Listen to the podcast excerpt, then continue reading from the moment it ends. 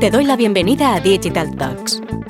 Este espacio nace de la necesidad de compartir con profesionales que tienen que tomar decisiones de marketing digital y que no siempre disponen de toda la información.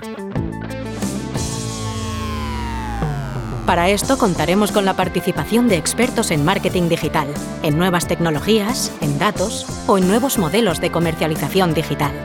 En resumen, participarán profesionales que ponen mucho cariño a lo que hacen, pero sobre todo, contaremos con personas que admiramos y de las que todos los días aprendemos. Somos T2O, una consultora de marketing, ventas y estrategia digital. Esto es Digital Talks. No tenemos verdades pero sin muchas certezas. Arrancamos. Hola, soy Esther Checa y hoy vamos a tener un episodio centrado en los retos digitales a los que se enfrenta la industria de la moda, un sector claramente dañado por la pandemia que se ha visto abocado a un nuevo escenario de consumo y de producción. Para darnos una visión del reto al que se enfrenta la industria, hoy está con nosotros Cristina López Pancorbo, experta en moda retail en entornos digitales y de omnicanalidad. Lleva 15 años de trayectoria internacional dedicada a proyectos de intraemprendimiento y desarrollo digital del retail tradicional. Actualmente lidera el área de Digital Business de moda y lujo en el corte inglés. Cristina dedica parte de su tiempo a promover la visibilidad de comunidades tecnológicas de mujeres como Women in Tech Spain y Mujeres Tech Madrid. Es docente en Condenas College y en el Instituto Europeo de Diseño para sus programas de marketing digital y negocio de moda. Muchas gracias por estar hoy con nosotros, Cristina. Hola Esther, buenas tardes. Muchas gracias a vosotros por, por invitarme. Pues Cristina, para empezar, me gustaría que nos dieses una visión general de los retos a los que se enfrenta la industria de la moda desde que el COVID entró en nuestras vidas y cómo esto ha transformado el modo en el que el consumidor se acerca a las marcas. Pues eh, Efectivamente, sí. Eh, y además el sector de la moda desde el inicio, y ahora me retraigo al inicio de, la pandemia, ahora hace dos años, va a ser ya casi, eh, pues fue uno de los sectores más, más dañados durante eh, el lockdown en sí mismo y luego la evolución que ha tenido la pandemia, básicamente por, dos motivos. ¿no? En primer lugar, eh, muy al inicio, pues se debió a la, propia naturaleza de las colecciones, ¿no? las colecciones se habían desarrollado pensando en, en la normalidad a la que estábamos acostumbrados, mucho más dressy, mucho más de salir a la calle, eventos, socializar, y de pronto nos vimos eh, teniendo que, vivir de una forma mucho más em, hogareña, ¿no? Eh, por, motivos evidentes, que, esa, que esa, em, ese hábito ¿no? de vivir más dentro que fuera lo arrastramos durante casi un año. Eh, y por otro lado también, pues por la propia inestabilidad laboral y económica que, que trajo la pandemia, algo similar a lo que ocurrió en 2008, que al final, bueno, pues impactó directamente al consumo de, la moda eh, tal y como la conocíamos y nos llevó a consumir más moda a precio, ¿no? Y con esto pues me refiero a pues quizá renunciar de alguna manera a la calidad e irnos más a buscar eh, el precio en las prendas, ¿no? Cuando y esto además lo, lo, traíamos arrastrado ya desde, desde antes, que fue algo que tuvimos que, luchar eh, para evolucionar, ¿no? Cuando acostumbras a un cliente a tener diseño, ¿no? Y que el diseño sea casi como, como una commodity, bueno, pues se hace, se hace difícil eh, elevar precios, etcétera, ¿no? Entonces, bueno, pues en estos dos últimos años nos vimos durante ese primer año de la pandemia teniendo que sacrificar márgenes para poder reducir sobrantes y además de colecciones de una naturaleza que, no eran las que estábamos viviendo en el momento, ¿no?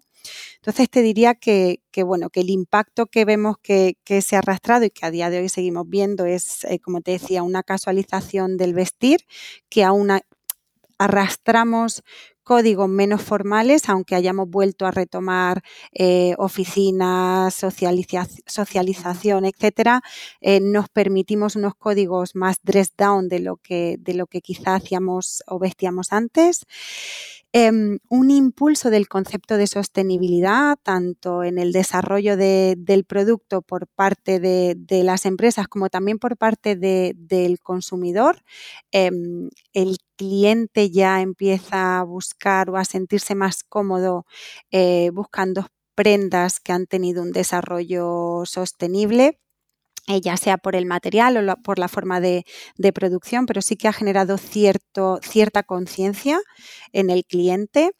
Em, vemos también que se ha ido evolucionando em, un énfasis en el valor de la marca por encima del producto en sí mismo, ¿no? O sea, pues unos valores de marca que no significa que antes no existieran, pero que a lo mejor se habían perdido en, la última década y, la pandemia también nos ha ayudado a, empezar a, volver a recuperar esta parte del valor de marca.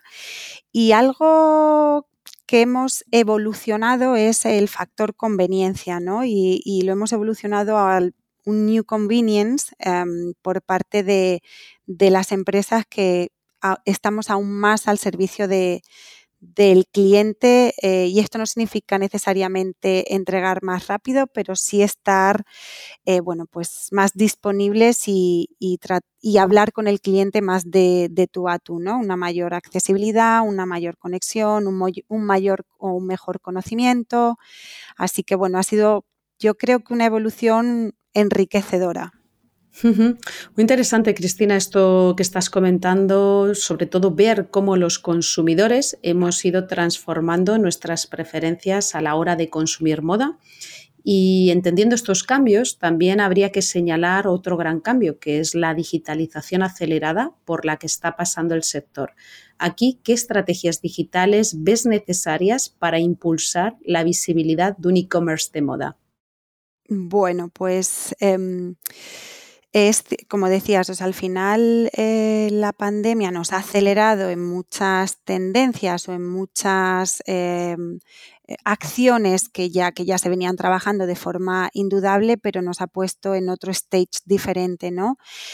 Em, yo recalco siempre mucho porque, porque me pareció em, una respuesta muy inmediata por parte de todas las plataformas de redes sociales que fue la, la, creación del New Social Shopping de una forma rapidísima, ¿no? O sea, de hecho, pues varios meses después de, de la explosión de la pandemia, cuando, seguíamos, cuando estamos todos encerrados y se vio que el consumo de, de redes sociales había aumentado de forma exponencial, eh, las plataformas fueron súper ágiles en desarrollar en convertirse o en pasar de ser espacios sociales a ser marketplaces, ¿no? De hecho, pues a los pocos meses de explosionar la pandemia, TikTok ya, ya anunció el desarrollo de, de su marketplace, además expandido a a, que fueran los propios influencers los que pudieran vender a través de la plataforma prendas de terceros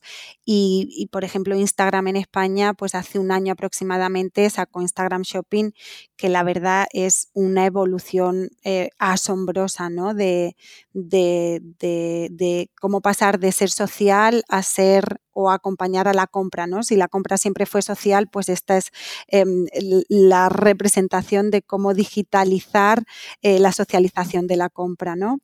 Em, Google Shopping, que insisto, esto no lo trajo la pandemia, pero sí que ha sido un catalizador para toda la parte de, de paid search eh, y sobre todo para, la moda. Eh, la moda es visual, es una realidad y y la parte de, Google Shopping pues, pues eh, ha ayudado muchísimo y es eh, una parte muy evolucionada para, impulsar la, visibilidad.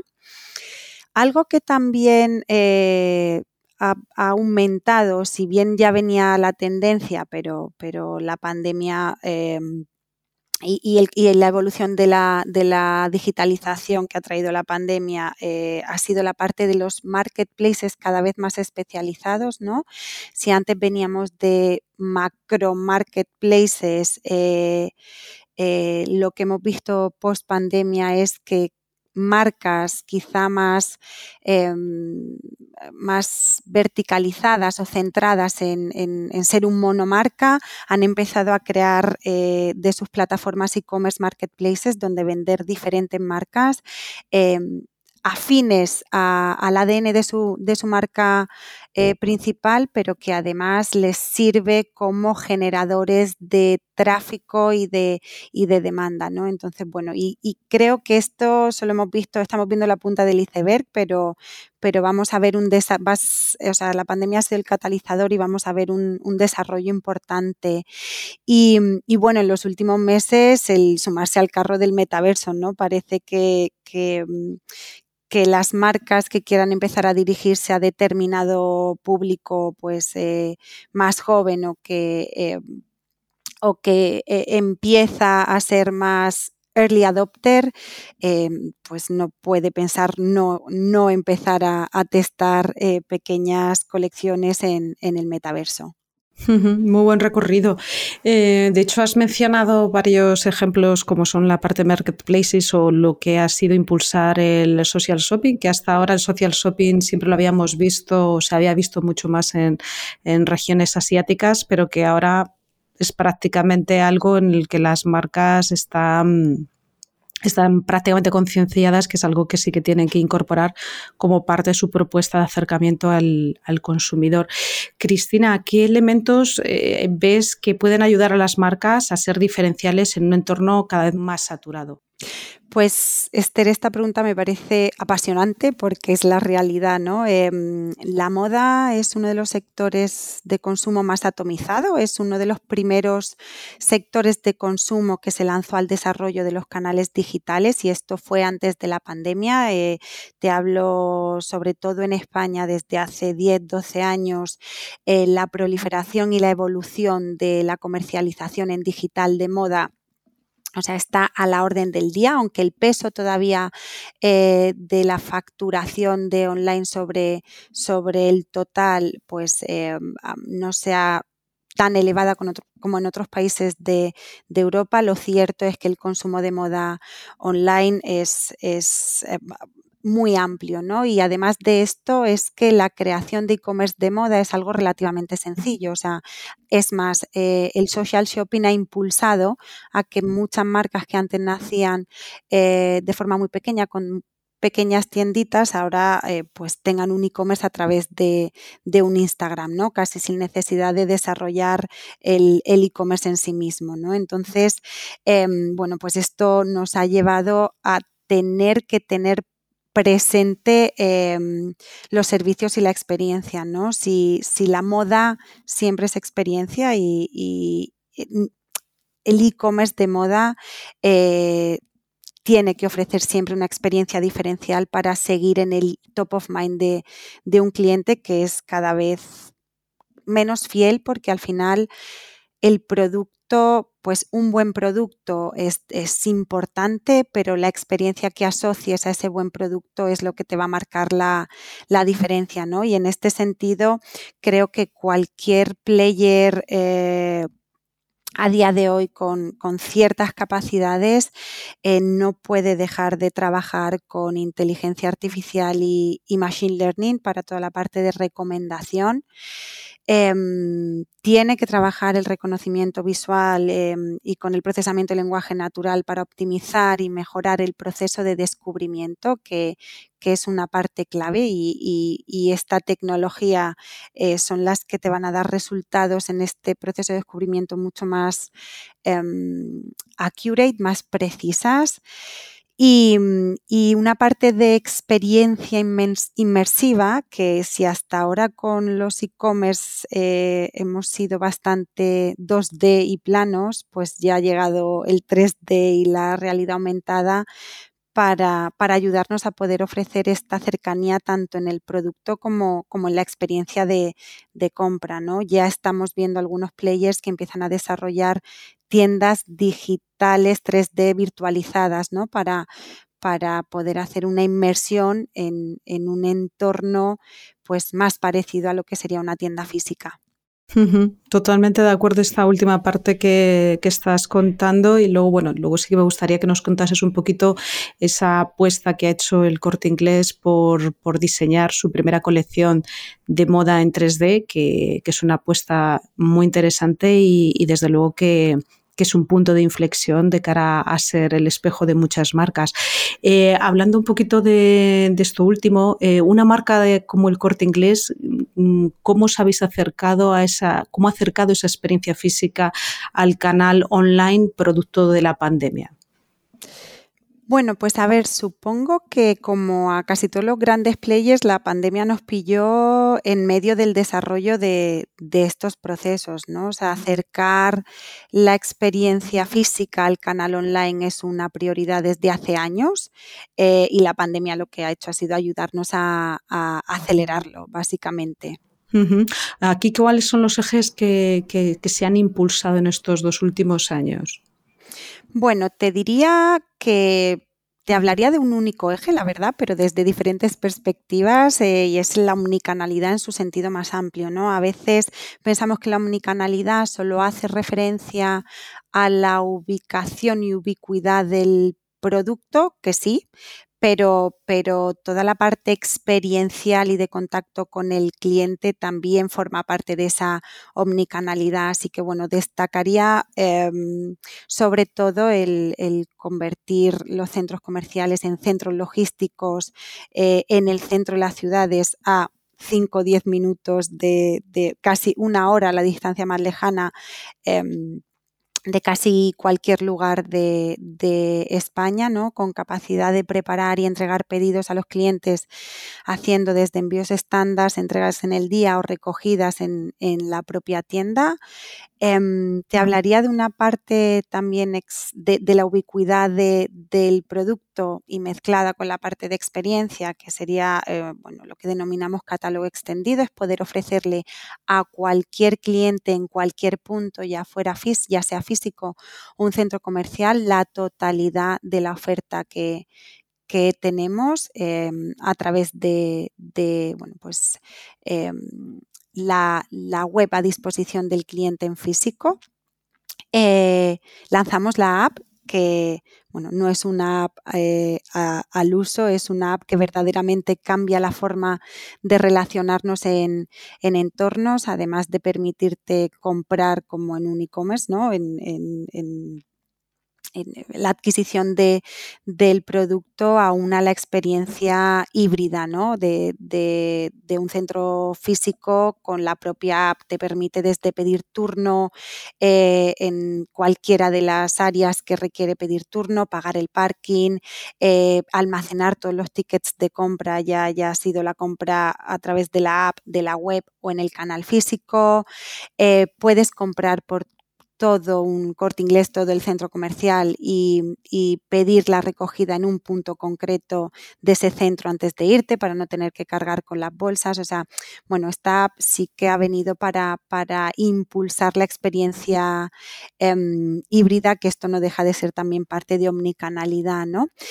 Otra palanca que, tocamos eh, pues es la de lanzar eh, el poder contar con un experto independientemente que estés comprando desde la web o la app, ¿no? En, tu casa, la comodidad del sofá, eh, que es bueno, pues qué beneficio te da poder ir a una tienda, pues es contar con el know-how de, personal especializado, ¿no? de un equipo especializado y desarrollamos también ese poder contar con ese personal especializado que está en un centro comercial cuando alguien hace una compra a través de un canal digital. Muy interesante.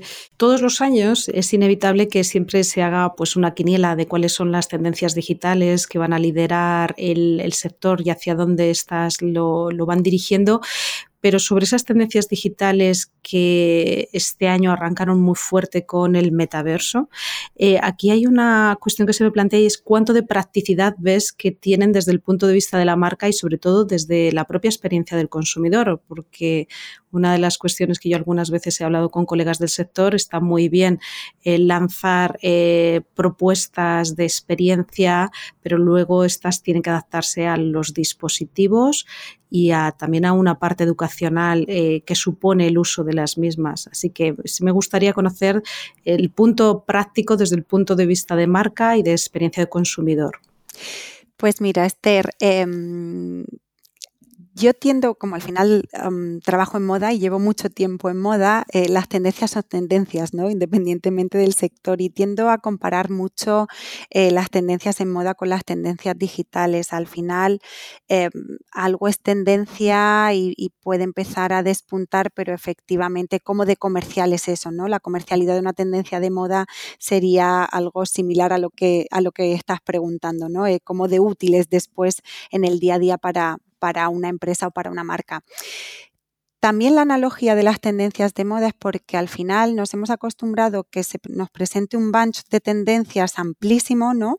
Y que no todo el mundo tenemos que elegir las mismas tendencias. Yo creo que cada player y cada profesional digital debe entender la madurez em, de su propio proyecto o su estrategia y cuál de estas tendencias le puede ayudar en el medio, en el corto o en el largo plazo, ¿no?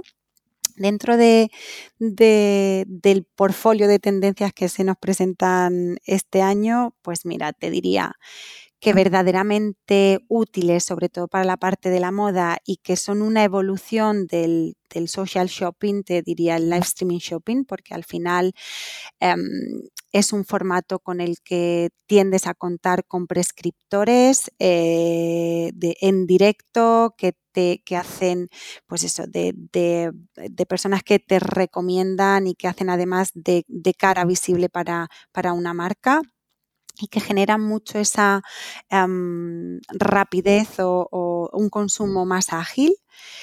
Te hablaría, te comentaba antes del 3D y la realidad aumentada y efectivamente esta creo que es una tendencia que va a ser muy muy útil para, para el cliente porque al final pues va a generar experiencias inmersivas, va a ayudar al cliente a tener una visión más cercana no solo del producto, sino pues em, más palpable de la, propia, de la propia marca y además va a permitir pues esto que venimos tanto tiempo hablando que son esos probadores virtuales em, que hasta ahora no estaban especialmente conseguidos, pero que un buen diseño en 3D pues va a ayudar a, a poder eh, evolucionar la experiencia. Te hablaría también de la parte del blockchain y los NFTs, no tanto desde el punto de vista del, activo eh, digitalizado, sino más bien de la parte, y aquí en lujo vamos a verle muchísimo beneficio, de la parte de la trazabilidad y la garantía de autenticidad de los productos o de las prendas de, la alta joyería para evitar falsificaciones. Y, creo que aquí eh, la tendencia de, blockchain eh, y los NFTs pues van a ser fuertes y van a ayudar mucho a, combatir eh, la falsificación.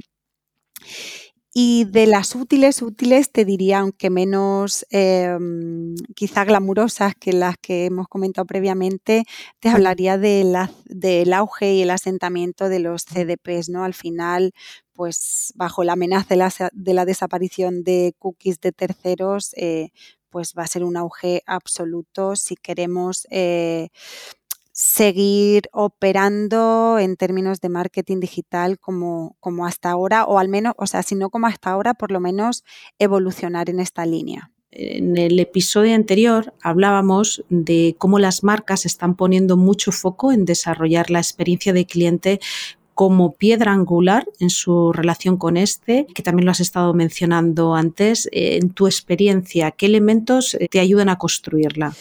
Bien, la experiencia con el cliente, desde mi punto de vista, eh, siendo que yo no soy experta en, cliente, pero, pero bueno, en relación con el cliente directamente, em, pero desde mi punto de vista es em, casi que cómo se construyen las relaciones humanas en términos generales, ¿no? Al final un cliente no debería sentirse cautivo de una marca, no debería sentir que está encerrado y que no tiene opciones, ¿no? Em, o que se abusa de él, que se abusa de sus datos, de su información. Em, en este sentido, pues eh, debemos ser muy transparentes con, con el cliente. Eh, un cliente debe poder contactar con una marca siempre, no encontrarse barreras eh, de contacto, sentirse no escuchado. Em, es cierto que aquí la tecnología, antes comentábamos el procesamiento del lenguaje natural, también la voz, están jugando un papel importantísimo ¿no? para, para reducir los ratios de, llamadas no, contestadas o poder evolucionar los canales eh, desde lo que se atiende a un cliente. ¿no? Eh, pero como te decía, o sea, al final es que no se sienta cautivo, que pueda darse de alta o darse de baja de tu base de datos de forma fácil y con toda la información eh, de lo que supone, tener accesibilidad a la información más compleja o menos bonita, que bueno, que siempre esté em, redactada o puesta a su disposición en los términos más sencillos. Aquí hay también bastantes em, herramientas que hacen uso del machine learning eh, para, bueno, pues para poder facilitar toda esta relación con el cliente y como te decía, que no se sienta cautivo y que no sienta que de alguna forma se abusa eh, pues por esa parte quizá menos eh, agradable o más compleja. Cristina, para cerrar, eh, ¿qué consejos darías a un e-commerce de moda que está en fase de lanzamiento? Que esta es uno de los grandes retos, como comentábamos, entrar en un mercado cada vez más saturado. Y también me gustaría conocer si este, si el e-commerce ya tuviese presencia, pero necesitase mejorar su visibilidad, también qué recomendarías.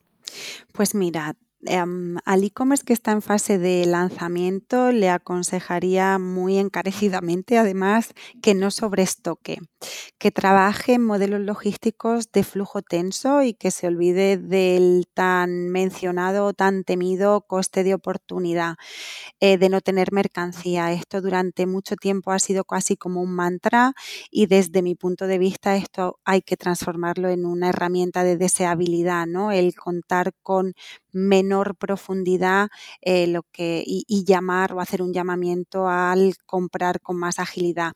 El sobreestocar al final acaba haciendo eh, que tengas que reducir los márgenes porque te lleva a, a tener sobrantes y por lo tanto a reducir el beneficio y reducir el beneficio al final impacta en el negocio y en el, y en el no poder pasar de la fase de lanzamiento.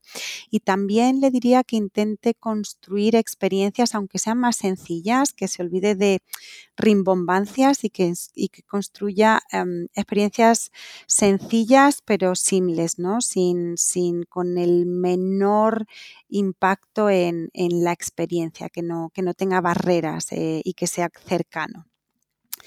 Al que está en fase de madurez y que requiere probablemente mejorar su visibilidad, que es lo que suele ocurrir, le diría que module bien sus inversiones entre branding y performance, em, porque a veces también es algo en lo que se cae, ¿no? O nos excedemos en el branding y el branding al final tiene un retorno de la inversión a largo plazo, lo cual en periodos cortos acaba, eh, bueno, pues asfixiando de alguna manera eh, la inversión o se tiende a hacer una excesiva inversión en performance, lo cual tiene las patitas cortas, ¿no? Entonces, asignando objetivos claros a cada una de, las acciones eh, y equilibrando y no obsesionándose con la conversión en todos los canales, em, eh, creo que, es algo que le va a hacer eh, funcionar. Que no se olviden del social, como decíamos antes, eh, al final el social se ha convertido en algo clave y invertir en social hoy es fundamental. ¿no? Los algoritmos de, Facebook han hecho que, que, que, no aparezcas en un timeline si al final no estás haciendo inversión. Y te diría por último que a ambos em, les recomendaría que no se olviden del propósito y del el del Unique Selling Proposition que, de su marca, ¿no? ¿Cuál es el valor de su marca? Qué es lo que les hace diferenciales y que construyan su mensaje a través de esto, que al final el producto en sí es producto, pero que generen valor alrededor del producto si, si pueden y, de la marca, hacerle un activo diferencial. Pues Cristina, muchas gracias por el tiempo que nos has dedicado para entender cómo el consumidor de moda ha ido transformando sus hábitos de consumo, las estrategias digitales y tecnológicas que hay que impulsar, tanto si ya estás operando como si eres nuevo sobre el terreno y sobre todo conocer cómo en estos dos últimos años el corte inglés ha impulsado su experiencia omnicanal en el sentido más amplio. Un lujo tenerte hoy aquí. Muchas gracias, Cristina. Gracias, Esther. Un abrazo. Nos volvemos a escuchar en unas semanas. Mientras tanto, puedes leernos en las redes sociales de t2o.com. Estamos en LinkedIn, Twitter y Facebook. Y si quieres volver a escuchar este podcast, lo podrás encontrar en nuestro canal Digital Talks, en Spotify, Evox, Google Podcast y Apple Podcast.